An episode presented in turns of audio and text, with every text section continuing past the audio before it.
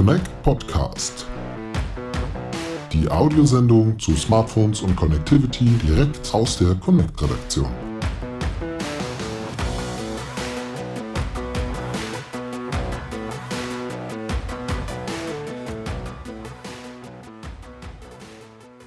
Ja, wir begrüßen Herrn Dr. Michael Lemke von Huawei hier bei uns im Connect Podcast auf der Connect Conference 2023 und Ihr Vortrag ging über Sicherheit in mobilen Netzwerken.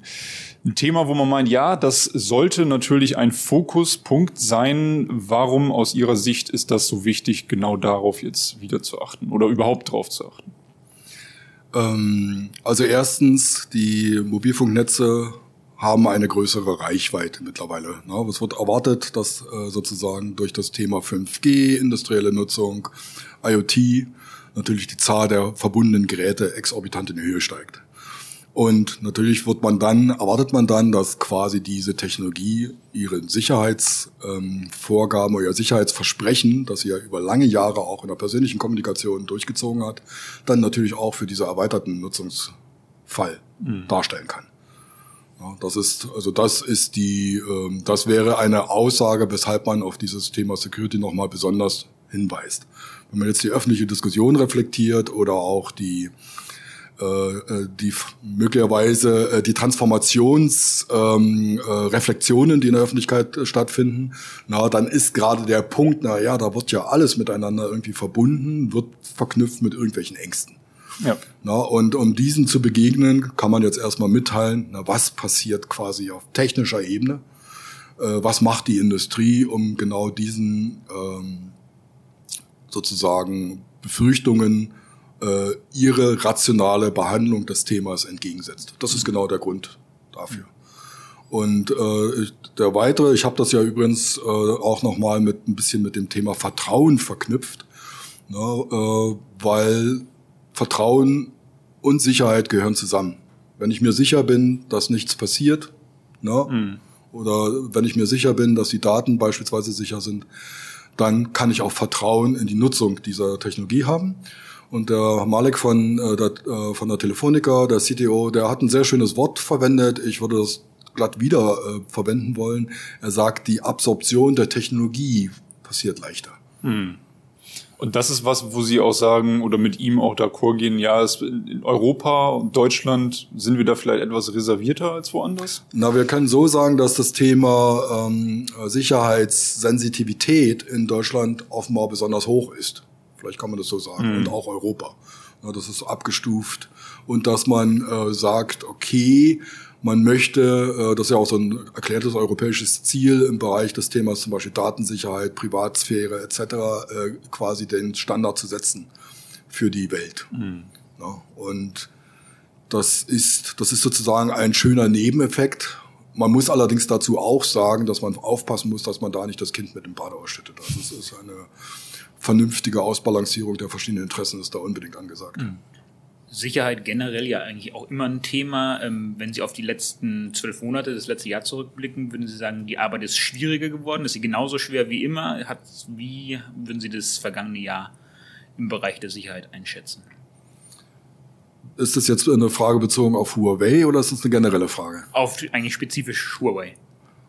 Natürlich ist sozusagen ähm, der die ein gewisses, ein gewisser öffentlicher Lärm. Ja. Na, um Huawei, der ist natürlich, äh, der ist angewachsen, da, da besteht kein Zweifel.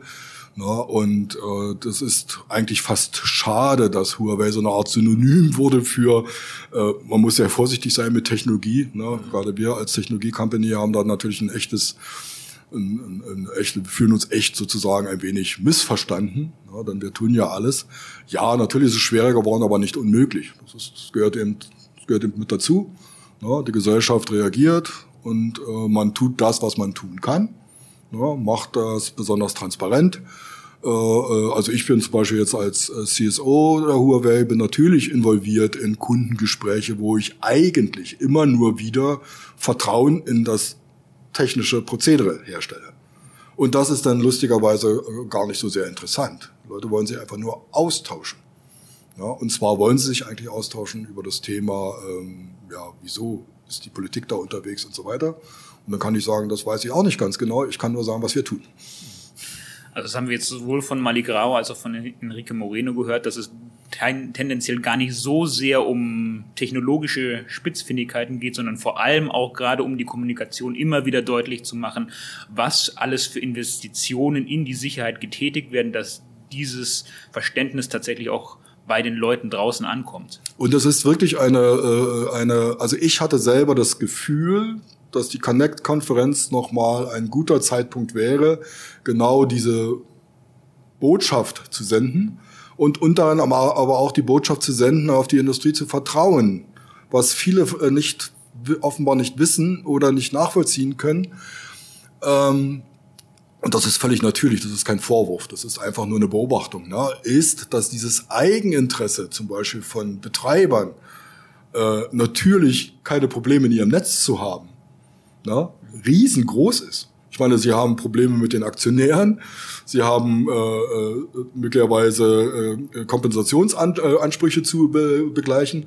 Also es gibt kein stärkeres Interesse als das kommerzielle Interesse, ne, das hier äh, äh, sozusagen selbstverstärkend wirkt. So, und dann ist natürlich die Frage, was kann man da jetzt noch dazu tun? ja, von öffentlicher Hand und sagen, wie, wie kann man das noch verbessern? Und da ist sicher es berechtigt, noch mal reinzuschauen und zu gucken, wie das organisiert ist. Ne? Aber wie gesagt, drei Dekaden erfolgreichster Industrieentwicklung, die kann man nicht innerhalb weniger Tage, Monate äh, sozusagen äh, jetzt fundamental noch verbessern. Was meinen Sie? Ich meine, KI ist jetzt in aller Munde. Wie kann KI auch behilflich sein bei dem ganzen Thema rund um Sicherheit oder wo liegen vielleicht sogar auch Schwierigkeiten und, und äh, Probleme? Naja, ich, äh, ich verweigere mich, also KI ist jetzt im äh, Begriff, ich sage immer gern Machine Learning. Ne? Mhm. So, und mit Machine Learning kann ich natürlich vieles tun. Also wir äh, benutzen auch Machine Learning Algorithmen, um beispielsweise Ransomware-Attacken zu identifizieren na, und dann äh, entweder abzuwehren oder zu Sandboxen, wie man das so schön nennt ne, also äh, in einem Bereich zu, äh, zu beerdigen, der dann eben keinen größeren Schaden äh, anrichtet. Natürlich hilft da das Thema maschinelles Lernen, dieses Konzept extrem dramatisch. Mhm. Ja, und äh, ich würde da eben aber es nicht so sehr mit diesem Thema KI wieder verknüpfen, weil das ist jetzt ein Effizienztool für das, was wir sowieso tun müssen. wir sind froh, dass wir es haben, weil wir dann nämlich die sozusagen dieses Chicken-Egg Race oder die Race Condition, die ja auch insbesondere im Sicherheitsbereich existiert, halbwegs managen können. Mhm. Ja, das ist, äh, also würde wahrscheinlich jeder Sicherheits, ähm, äh, Sicherheits, soll ich sagen, Werkzeughersteller oder Sicherheitstoolshersteller so sehen. Man liest das dann auch in der Zeitung. Für uns ist es ein internes Tool und äh, ja, es hilft bei der Bewältigung der Flut. Mhm. Wenn Sie in die Zukunft blicken würden, was wäre so der größte Wunsch, den Sie für die nächste Zeit haben? Wäre es vielleicht wirklich das stärkere Bewusstsein bei in, in der Öffentlichkeit, ähm, dass man gar nicht so viel Angst vor möglichen technischen Neuerungen haben muss, sondern dem Ganzen etwas offener gegenüberstehen sollte? Ja, man sollte das Thema Chancen etwas stärker betonen es ist auch vielleicht ein bisschen der deutsche Gedankenweg, erstmal vielleicht auf die etwas negativen Potenziale zu schauen, anstatt die Chancen in den Fokus zu rücken? Naja, ähm, das bedeutet Änderung. Keiner mag Änderung. Das ist, eine, das ist eine menschliche Eigenschaft. Ne? Und wir können uns ja, wir können uns ja kaum, wir können ja kaum vergessen, dass wir ein ziemlich schönes Leben schon erreicht haben. Ja. Ne? Jetzt die Frage vorzustellen, wie geht das weiter, ist ein bisschen, äh, da fehlt uns allen so ein bisschen Fantasie, glaube ich.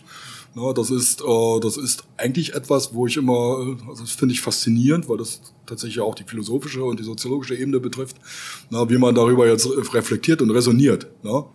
Ja, Chance. Es hat zu allen Zeiten Änderungen gegeben. Na? Chancen müssen bewertet werden auf ihre Risiken, auf ihre ähm, Effekte, auf jeden Fall. Na?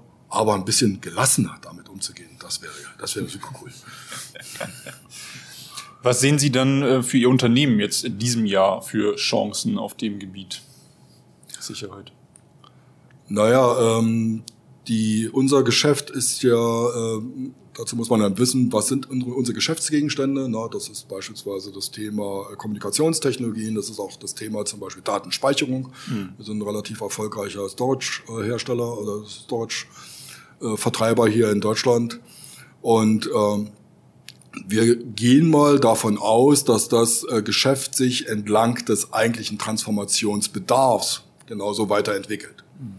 Ja, wenn man jetzt aber sich die Gesamtgeschäftssituation anschaut, na, da wird man sehen, was rauskommt. Wir sind auch nur eine kommerzielle Firma, die natürlich auch atmet mit der Budgetverfügbarkeit, mit dem äh, generellen Wachstum, äh, äh, das den Rahmen bildet für unsere Geschäftstätigkeit. Ja, ich äh, bin mir sehr sicher, dass wir äh, das Thema die technologischen Grundlagen, die man braucht, um erfolgreich Geschäft zu machen, das, das ist überhaupt gar keine Frage. Ja, äh, wie jetzt das Thema Abgriff und wie sich das weiterentwickelt, wie sich auch zum Beispiel 5G entwickelt, äh, weiterentwickelt bei den Betreibern, wie aggressiv dort weiter ausgebaut wird, das alles äh, hat ja Rückwirkungen auf unser Geschäft. Mhm. Ja, und da kann ich jetzt, und da bin ich auch nicht äh, befugt, das will ich auch gar nicht weiter berühren. Ich kann nur Einflussfaktoren nennen und äh, das dabei beruhen lassen, darauf beruhen lassen, ja. Würden Sie sagen, dass die allgemeine wirtschaftliche Lage so ein Stück weit auch die Innovationskraft in der Industrie einschränkt oder zurückhält? Das ist jetzt das ist eine gute Frage. Äh, wenn es enger wird, dann äh, zentrieren Industrien gern. Das heißt, äh, da könnte es schon sein, dass die Innovationstätigkeit jetzt nicht die allerhöchste Priorität hat. Hm. Ja, das ist gut möglich, will ich jetzt aber nicht bewerten, weil ich keine Statistiken habe. Ich habe aber keinen Zweifel daran, dass äh, im, insgesamt das Thema Innovation in Deutschland weiterhin äh, vorangetrieben wird. Ich meine, es gibt genügend Interesse, es ist genügend Geld da, es ist genügend äh, Aktivität da, äh, Startup-Plattformen äh, äh, schießen ja wie die Pilze aus dem Boden. Na, also dieses Thema Innovationsumgebung ist da. Wie sich jetzt die Industrie dort mit hinein äh, einreiht und äh, da mittut, da fehlt mir, muss ich gestehen, der Überblick. Das würde ich gar nicht kommentieren. Also wir im letzten Jahr bei der Connect-Konferenz ähm, nach den Zielen und vor allem auch Wünschen ähm, der Teilnehmer gefragt haben, kam regelmäßig die Antwort, dass man sich mehr Zusammenarbeit innerhalb der Telekommunikationsindustrie wünschen würde. Haben Sie das selbst erlebt? Ist da mehr zusammengewachsen oder? Na, das ist, das ist jetzt, das ist ja wieder eine interessante Geschichte. Ja. Wir sind Supplier. Mhm. Dass die Betreiber vielleicht etwas enger zusammenarbeiten. Und ich meine, Malek hat ja auch geantwortet auf das Thema. Wie ja. sieht's denn aus mit äh, ähm, Zeitsharing und so weiter? Das ist ja dann ein Kooperationsaspekt. Und natürlich arbeitet die Gesamtindustrie äh, äh in dem Bereich, den ich auch vorgestellt habe, daran, dass es natürlich inkrementell immer weitergeht. Mhm. Ja? Ähm, stärkere Zusammenarbeit, ähm, ja, das wäre ein Wunsch. Also was ich eigentlich wollte, und das war die Botschaft, die ich heute gesetzt, äh, senden wollte, was wir sicher wollen, ist, dass das existierende System nicht mutwillig beeinträchtigt wird. Weil das ist die Hauptbotschaft, die ich senden kann. Alles das, was wir jetzt gerade bei Telco sehen, ist das Ergebnis von 30 Jahren kollaborativer Zusammenarbeit im Bereich Standardisierung, natürlich unter dem Thema Co-Opetition oder Competition, dort wo es dann äh, kommerziell relevant wird. Und äh, das ist ziemlich erfolgreich, dieses System, hat, glaube ich, die richtige Geschwindigkeit im Voranschreiten, äh, äh, bezogen auf das, was gefordert wird vom Markt oder was, was die Gesellschaft erfordert. Also so gesehen würde ich mir wünschen, dass diese Kooperative weiterläuft. Ja, dann schönes Schlusswort. Vielen Dank für das Gespräch. Obrigado.